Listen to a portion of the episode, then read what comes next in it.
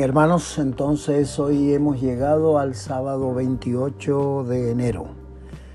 Bueno, gracias a Dios, quizás para algunos hoy es un día de descanso en cuanto al compromiso laboral y bueno, es una, una buena jornada para meditar en la palabra del Señor y acercarnos a Él con más tranquilidad y también un espíritu de adoración y de reconocimiento de la bondad y el amor del Señor que debe ser cada día. Si cada día que amanece nos damos cuenta que es un día nuevo, es un día que el Señor nos ha dado una nueva oportunidad para una experiencia con el Señor real eh, y profunda, sin duda y por eso nos vamos a alegrar y nos vamos a gozar en este día, no importa cómo se presente. Y todo esto también tiene que ver con que tenemos la palabra del Señor a nuestra disposición y podemos leerla, meditarla y bueno, muchas enseñanzas que tienen que ver con nuestra vida cristiana y también en la misión que el Señor nos ha encomendado. Seguimos en nuestro peregrinaje por el Nuevo Testamento y ayer comenzamos el Evangelio de San Lucas. Y leíamos en el capítulo 1 como, bueno, como este médico con ese, eh, vamos a decir, mentalidad analítica y, bueno, carácter científico de su época, investigó y procuró poner en orden las cosas que han sido ciertas por las que lo oyeron y lo vieron. Y dedicaba este escrito a ese funcionario romano Teófilo, como también lo hacía con el libro de los Hechos de los Apóstoles. Y con un fin, conocer la verdad en las, en en las cosas en las cuales había sido instruido. Vamos a leer hoy del versículo 5 al versículo 15. Dice de este mismo primer capítulo de San Lucas. Hubo en los días de Herodes, rey de Judea, un sacerdote llamado Zacarías de la clase de Abías.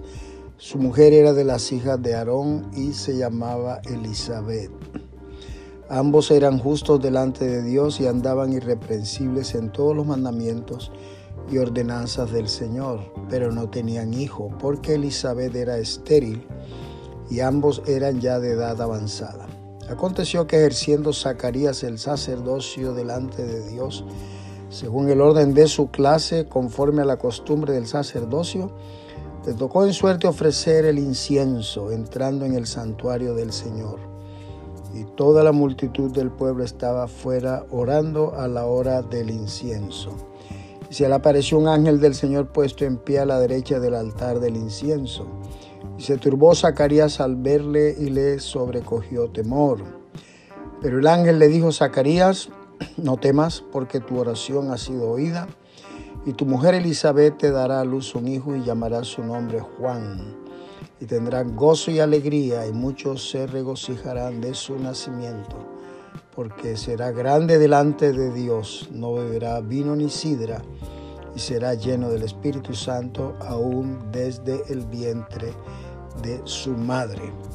Bueno, en estos versículos encontramos ah, que Lucas hace referencia a un ministerio sacerdotal para introducir algunas realidades que inicialmente tenían que ver con Juan el Bautista. Pero bueno, veamos algunos detalles que nos pueden servir de inspiración para lo que era el ejercicio sacerdotal en los tiempos antes de que naciese este Juan el Bautista. Aquí vemos que ah, ah, se habla de la hora del incienso, ¿no? Según leemos en el versículo 10 del primer capítulo.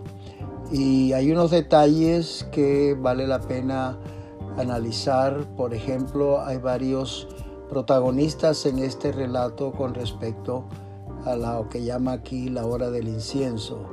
Zacarías, bueno, era un sacerdote y su oficio era estar delante de Dios intercediendo por el pueblo.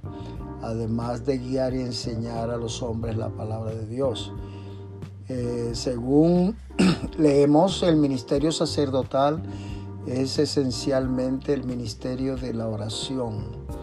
Aquí hablan de Elizabeth, su esposa, era de, los, de las hijas de Aarón, por lo tanto es una mujer que ha vivido siempre asociada al sacerdocio. Como sabéis, Aarón eh, fue el primer sumo sacerdote y los hijos eran los que tomaban el sumo sacerdocio ah, según la descendencia, se nos dice.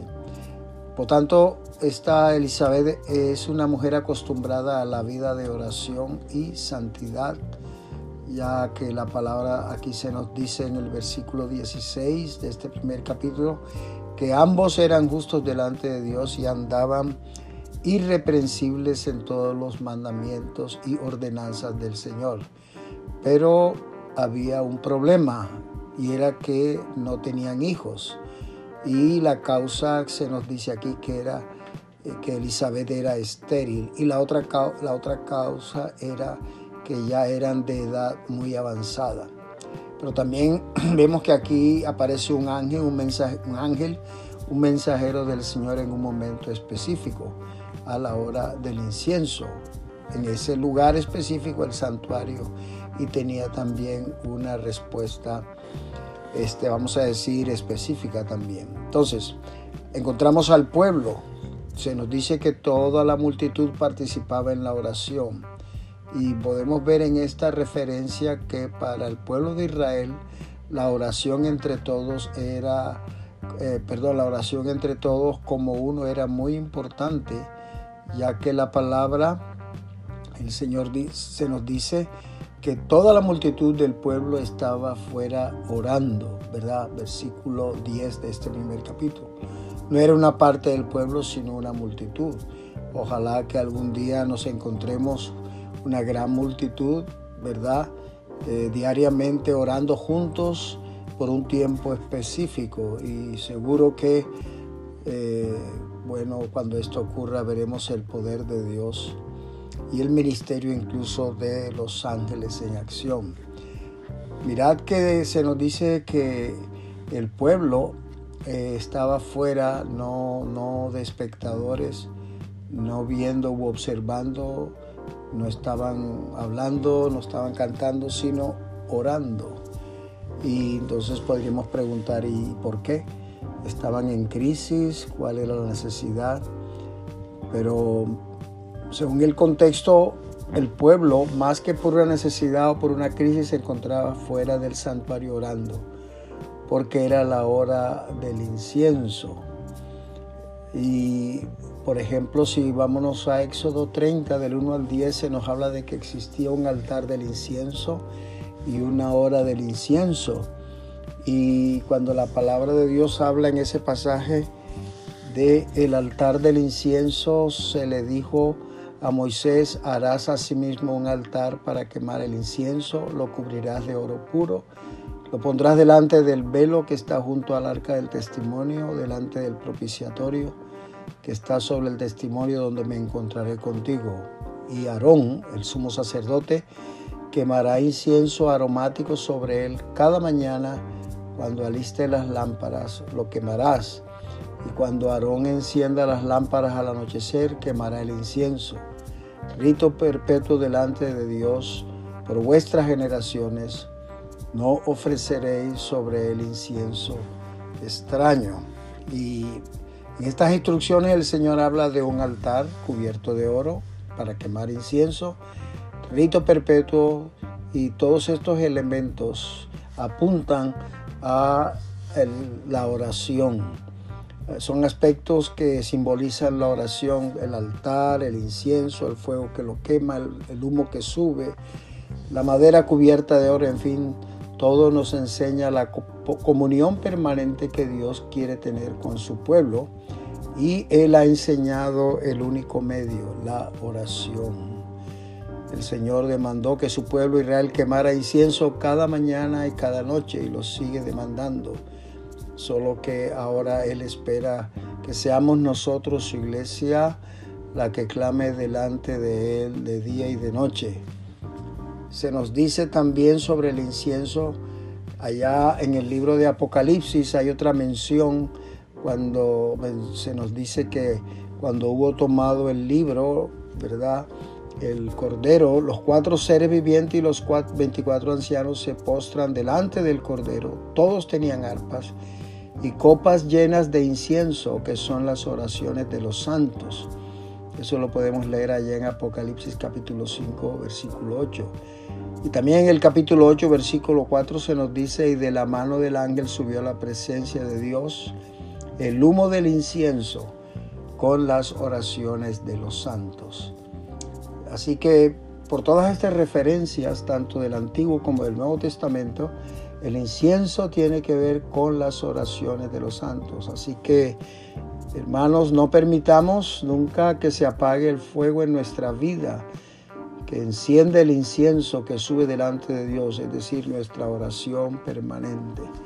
Y sí, lo volvemos a decir, Zacarías entró al santuario para ofrecer el incienso. El pueblo oraba a la hora del incienso y obtuvieron respuesta de Dios.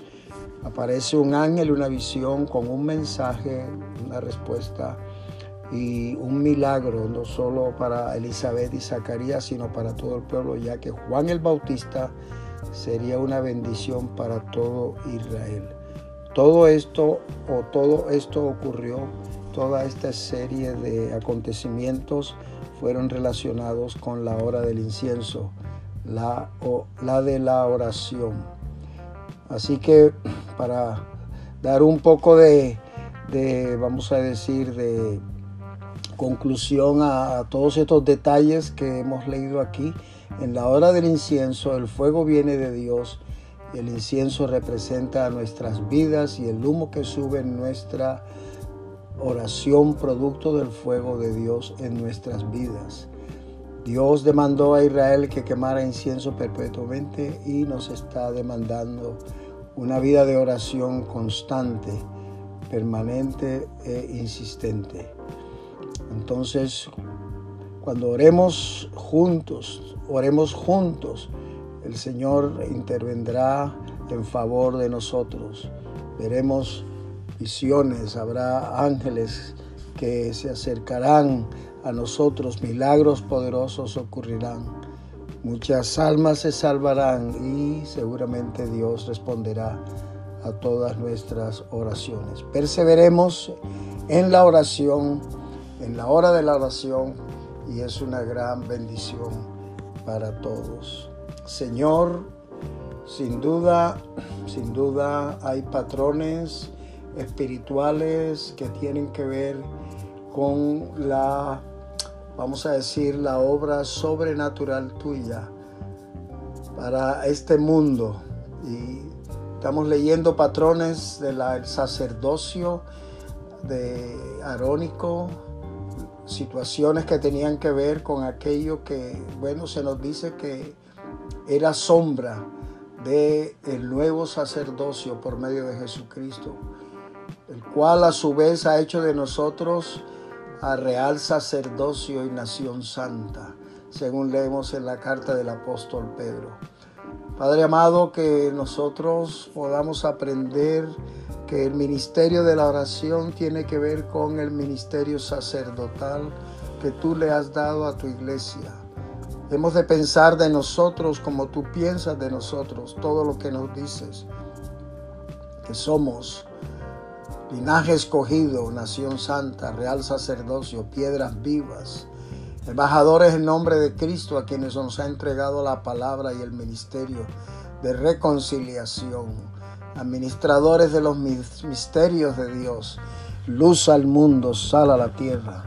Todo esto se nos dice a tu iglesia, la esposa del Cordero, cuerpo de Cristo, templo del Espíritu Santo. Señor, no podemos pensar de otra manera, sino como tú piensas de nosotros, porque está en tu palabra.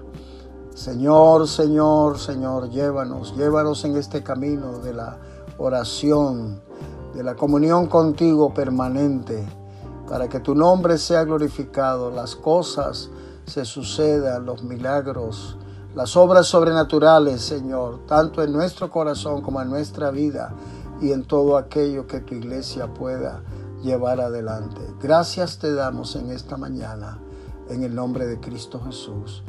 Amén. Muy bien, hermanos, el Señor nos dé sabiduría en todo esto y perseverancia y vamos a seguir preparándonos para poder ayudar a familias necesitadas dentro de no muy poco tiempo. Dentro de muy poco tiempo, Dios mediante. Un abrazo, Pastor Armando.